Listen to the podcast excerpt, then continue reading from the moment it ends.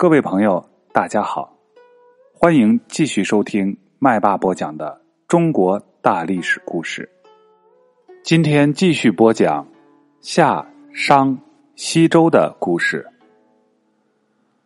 周武王伐纣。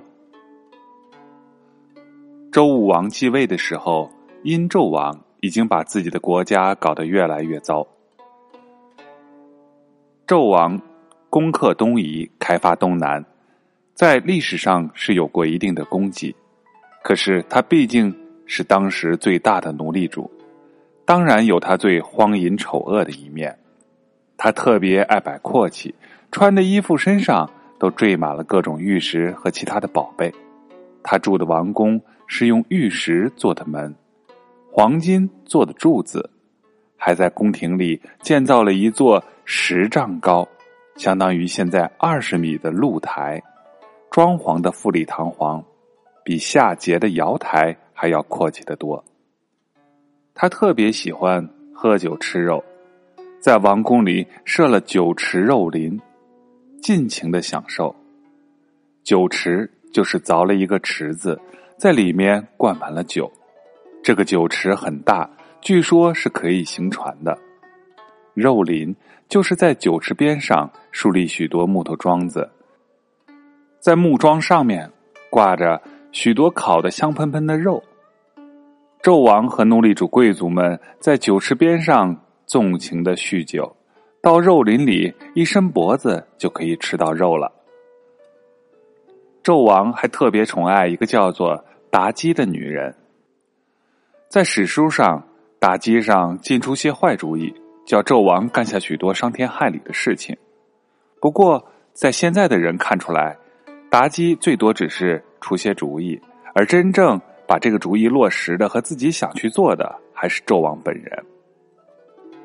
例如，纣王用炮烙的酷刑惩治反对他的人，炮烙又称叫做炮革，用炭火把铜柱子烧热，让人往铜柱上爬。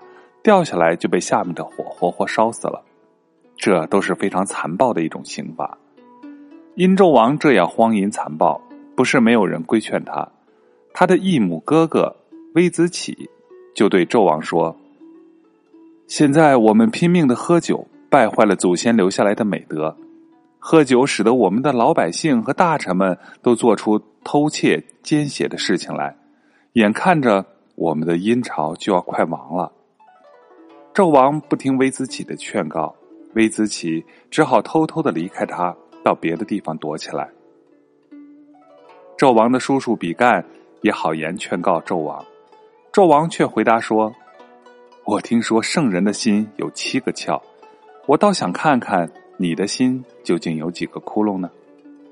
他居然杀死比干，剖开肚子取出心来观赏。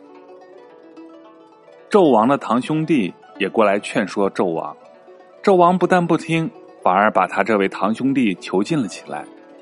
这样一来，其他的人再也不敢来规劝纣王了。他们有的借口有病躲了起来，有的虽然天天上朝，见了纣王却一言不发。有些太师、少师一类的大官，甚至于偷偷的拿走商朝太庙里的祭器、乐器，去投奔了周武王。纣王是如此的腐败，老百姓更是苦透了。纣王建造露台，拉老百姓去服役。纣王要喝酒，就把老百姓的口粮夺了去酿酒。纣王要吃肉，就叫老百姓没日没夜的到深山密林里去猎取野兽。纣王宠爱的妲己喜欢看杀人，就随便的把老百姓拉出去砍头、剁脚、剖肚子。老百姓实在忍受不下去了，就只好抱着小的，扶着老的，哀嚎哭泣，四处逃亡。商朝的天下被纣王搞得乌七八糟，再也维持不下去了。在这个时候，周武王在姜尚的协助下，做出了进攻商朝的决定。周武王先向各部落、各小国发出通知，叫大家到黄河边上的孟津，也就是今天河南省孟津县会盟。商讨如何收拾乱糟糟的天下，借以试探一下这些部落和小国的态度。到了规定的日期，赶来会盟的部落和小国的首领有八百多个。这就说明了天下绝大多数人都愿意跟着周武王一同起兵去讨伐纣王。周武王就在会盟大会上宣读了伐纣宣言，公布了殷纣王的罪恶，宣告周武王是奉告了老天爷的旨意去讨伐殷纣王的。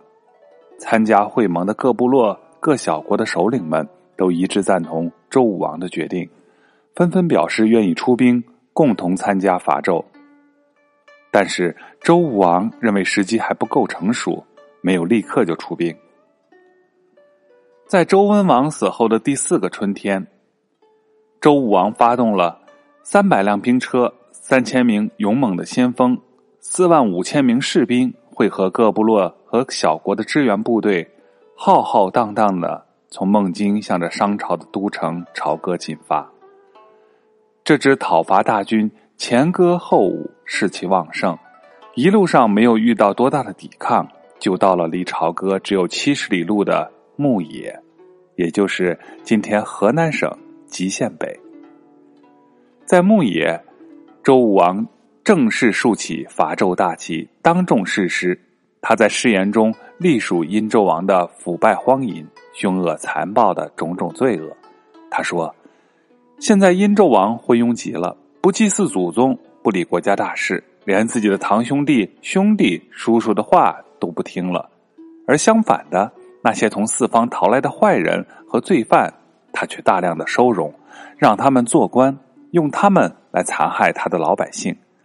现在我代表老天爷来惩罚殷纣王，希望大家都勇敢的作战，消灭顽抗的敌人。”不要杀害来投降的敌人，谁努力作战就给予奖励，谁怕死后退就严厉责罚。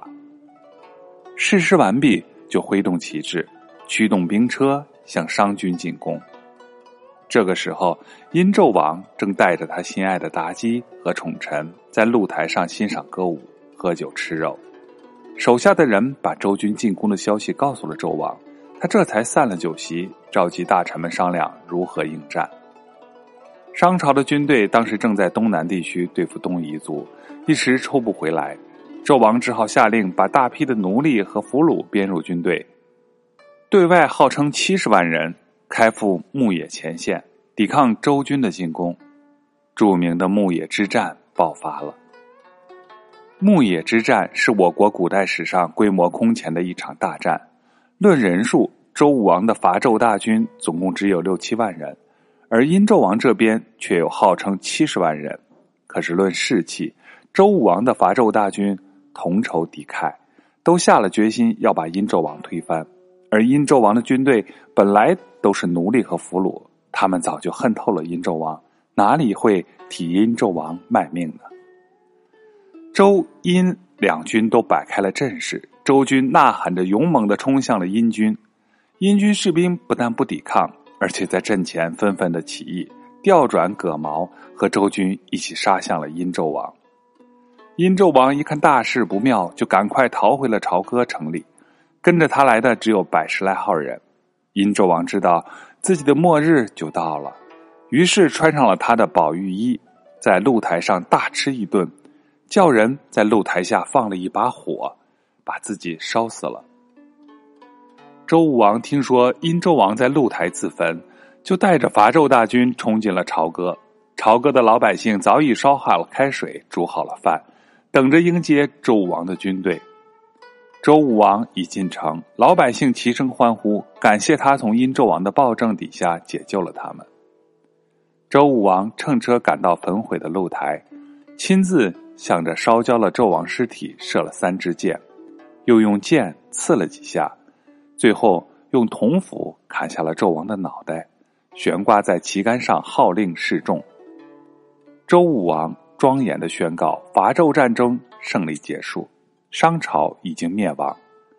他得到了各部落和各小国的首领的拥戴，建立了周朝，自称为天子。周朝是我国历史上第三个奴隶制大国。也是奴隶制社会最兴盛的时代。今天的故事讲完了，在下一节的故事里，我们将要讲管蔡、泮州。